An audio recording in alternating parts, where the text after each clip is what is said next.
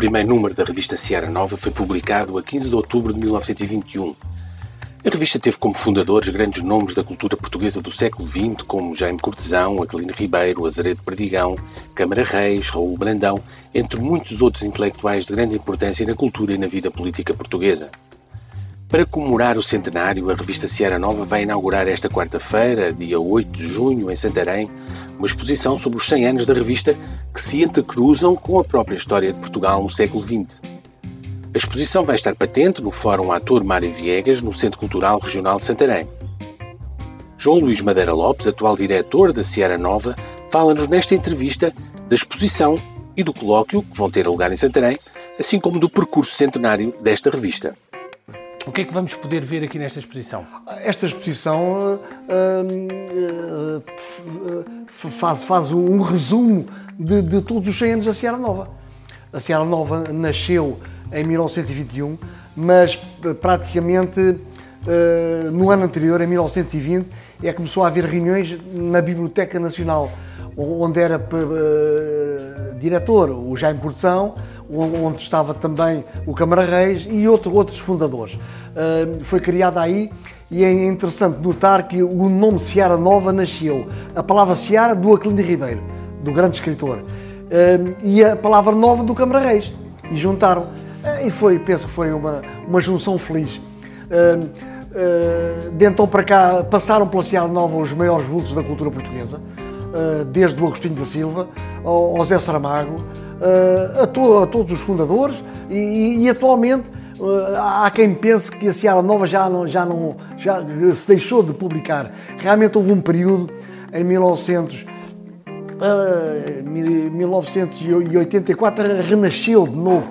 Teve ali meia dúzia de anos em que se publicou um, uma, um, uma publicação anual para, para, manter, para manter o, o título. Uh, mas de 84 para cá tem, tem, tem se mantido invariavelmente. Ela começou como quinzenal, chegou a ser semanal, atualmente é, é quatro vezes por ano.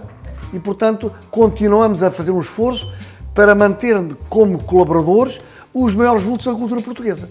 Eu costumo referenciar hum, que, por exemplo, Lídia Jorge, a grande escritora, o, o Mário Carvalho, uh, muita gente que atualmente está, está nos pincas, digamos assim, da cultura portuguesa, uh, não se recusam a colaborar na Serra Nova. Isso dá-nos dá muita alegria, porque realmente é, um, é, é, é, a única publicação que se manteve. Uh, nós temos até um site da Revista de Ideias e Cultura da Universidade Nova, do professor Luís Andrade, que tem, que tem já a digitalização desde 28 a 84 e estamos a fazer um esforço para que haja a atualização dessa digitalização. E isso é acessível através do site? Exatamente, basta pôr Seara Nova, vai-se à revista Ideias de Cultura e tem uh, com qualquer palavra-chave, qualquer palavra, ou o nome, ou o número da revista, ou ano, uh, temos acesso à, à totalidade uh, das revistas. De resto, isto uh, serviu também dos vários colóquios que já se fizeram por todo o país eh, na Biblioteca Nacional, na Fundação Gulbenkian, na Fundação Mário Soares e Maria Barroso, eh, eh, os, os, os participantes, os investigadores, digamos assim, a maior parte de professores universitários, foram fazer a pesquisa precisamente neste, neste site da revista Ideias e Cultura. Já percorreu o país, é muito, com muito orgulho, eu, eu que sou de Santarém e que sou o atual diretor há cerca de três anos, trazê-la aqui eh, não vai terminar aqui, ainda vai voltar a Lisboa, à Biblioteca Nacional. Uh, em Lisboa já esteve em Alcântara, já esteve um pouco por todo o país, no Porto, em Coimbra, em Vila Real, em Braga, em Faro. Portanto, uh, em todo lado tivemos um bom acolhimento e esperamos também que a Santarém vá, vá acolher esta, esta, esta exposição que, em meu entender, mas, mas quem vier visitar fará apreciação e suspeita, é, é, realmente é uma exposição com muita qualidade e que por ela uh, se vê uh, toda a Serra Nova. De resto, estamos, uh, já, já houve quem sugerisse de nós editarmos um livro com, estas, com esta exposição, uma vez que está, está tudo em, em, em suporte digital. agora, se realmente houver apoio, ou do Ministério da Cultura ou da Gulbenkian, poderemos encarar essa hipótese. Além desta exposição, uh, as comemorações têm sido nacionais. Uh, Recorde-me que momentos é que foram mais marcantes nestas comemorações que estão a decorrer e o que é que ainda vem aí, que ainda há mais, ainda há mais é? Olha, nós publicámos uma, uma, uma medalha uma medalha que, ao contrário das medalhas normais que são redondas, esta medalha é quadrada e, portanto, salta a espiga, a, espiga que é a imagem de marca da, da Seara, que é, que é da autoria da Maria Keil, da grande Maria Keil. De resto, também, os grandes vultos da cultura portuguesa, não só na, parte da história, da literatura, da, filosofia, mas também das artes plásticas as grandes capas da Seara e, é um, é dos, painéis que temos aqui, que, que, que, painéis e não só, e também no, nos expositores, nas vitrines, uh, as várias revistas, a evolução das revistas. E temos também, de, de, de há uns dois anos para cá, aquilo que chamamos a Seara Tune, que o, que o António Maia de Rimaior também já nos deu a honra de colaborar no número do centenário. Que, é, que é, é, é um, são cartoons, cartoons que também eh, enriquece o valor Seara Nova. Eh, também saiu um selo, uh, os CTTs, um selo comemorativo, e portanto tem, tem havido muitos colóquios, e portanto vai terminar então na Biblioteca Nacional com a exposição e, e novamente com um grande colóquio. Para encerrar as comemorações? Para encerrar, pois. Começámos em, em, em 21, é claro que com a pandemia tivemos que alargar para este ano, para 22, mas penso que não perdemos nada com isso. O que perdemos e deixámos de fazer era, era um grande encontro, era, era um almoço com os ceareiros todos, que isso foi, foi cancelado, foi adiado e certamente já vamos ter também aqui, é, é, são dois documentários, publicou foi na, na RTP, eh, que de resto houve documentário nos 75 anos, nos 90 anos e houve agora nos 100 anos, que é um documentário que vamos também uh, passar aqui, uh, normalmente durante a, a, estadia da exposição, uh, põe-se também a passar o, o, o, documentário, que também é um momento importante. Aqui, aqui vamos terminar também com o colóquio dia 18, que, aqui em Santarém, aqui, em Santarém, aqui no, no, próprio, no próprio Fórum Mário Viegas, que além da minha intervenção vamos ter do Levi Batista, que é o, que é o anterior diretor, e também do Zé Pedro Soares, que é um homem da resistência, que representa a URAP, porque a Seara Nova sempre teve uh, na resistência, nos 48 anos da resistência, tem um papel importante apoiou a oposição democrática. De resto, o, o Humberto Talgado foi candidato porque o António Sérgio Ciareiro convidou. De resto, era o grupo da Seara Nova que estava, que estava à procura de um candidato da oposição, que, que fosse unitário. E, portanto, dentro das vários, dos vários nomes, o, o próprio Arlindo Vicente também chegou a ser candidato e depois fez acordo com, com o Humberto Talgado para abdicar a favor dele, mas outros, mais dois ou três, estavam em cima da mesa. Mas depois acabou por ser Humberto Talgado. E foi o Grupo Seara Nova, que de resto, que nasceu, eh, e que é importante, nasceu na Primeira República, precisamente porque os republicanos criaram muitos partidos eh, e houve muitas lutas internas os partidos, os governos sucediam-se com muita frequência. Eh, e isso desgastou muito.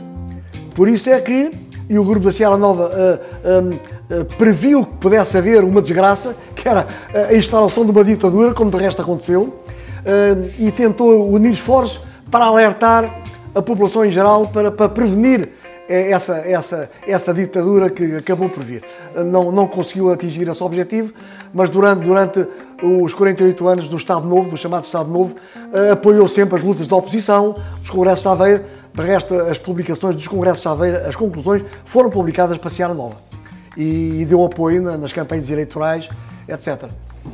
A Seara, a Seara Nova uh, surge na, na, no, já no final da Primeira República, antes do Estado Novo, uh, e teve um papel importante, como já referiu na, na, luta antifascista.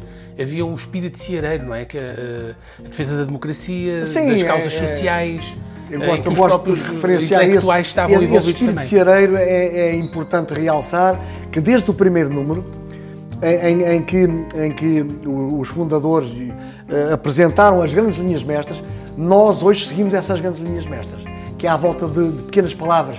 É a liberdade, é a democracia, é a solidariedade, é a ética, é o espírito do progresso, em favor do progresso, não, não do passado, mas do progresso. Estes, estes grandes princípios, eh, este espírito unitário que nós tentamos preservar ainda hoje, passados 100 anos. E que se mantêm válidos e atuais. Com certeza, A revista atuais. teve esse papel importante. Serão sempre atuais. Na resistência antifascista, depois teve também papel importante na, na transição eh, democrática e na no 25 Exatamente, de Abril. exatamente. Eh, De resto, e hoje mantém-se. De resto, o, o- o número de maio de 74 foi subscrito pela pena do, do, do Zé Saramago. O Zé Saramago, nessa altura, ainda não era prémio Nobel. Ele, de resto, colaborou muito na Sierra Nova, mas, mas em crítica literária. Ele era jornalista, como todos sabemos, em crítica literária. Mas foi indigitado para fazer o número de maio, o editorial de maio, em que ele saudou o movimento das Forças Armadas e a, e a Revolução dos Escravos. Foi pela pena do Zé Saramago, que, passado uns anos, vinha a ser o nosso prémio Nobel. E hoje, quais são as causas da revista?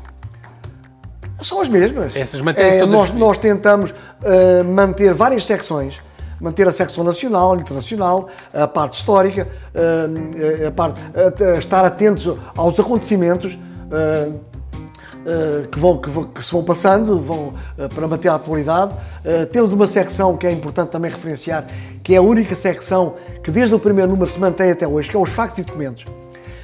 Que, que a própria censura cortava declarações do, do, do Américo Tomás, do Presidente da República e do próprio Salazar, que era engraçado, porque essa, essas, essas declarações deles vinham nos jornais nacionais.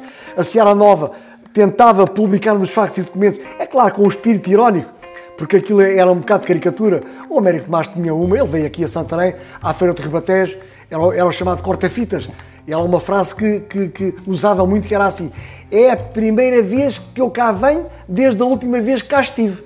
Isto realmente é, e que está aqui, está aqui retratado, esta e outras, outras frases deles, e também do, do Salazar, que foram cortadas pela censura. É, é interessante notar que a censura ia, ia ao ponto de via. Eles estão a publicar isto, é, é, é- é para gozar, é para brincar, é, é o espírito crítico, é com ironia e, portanto, cortavam.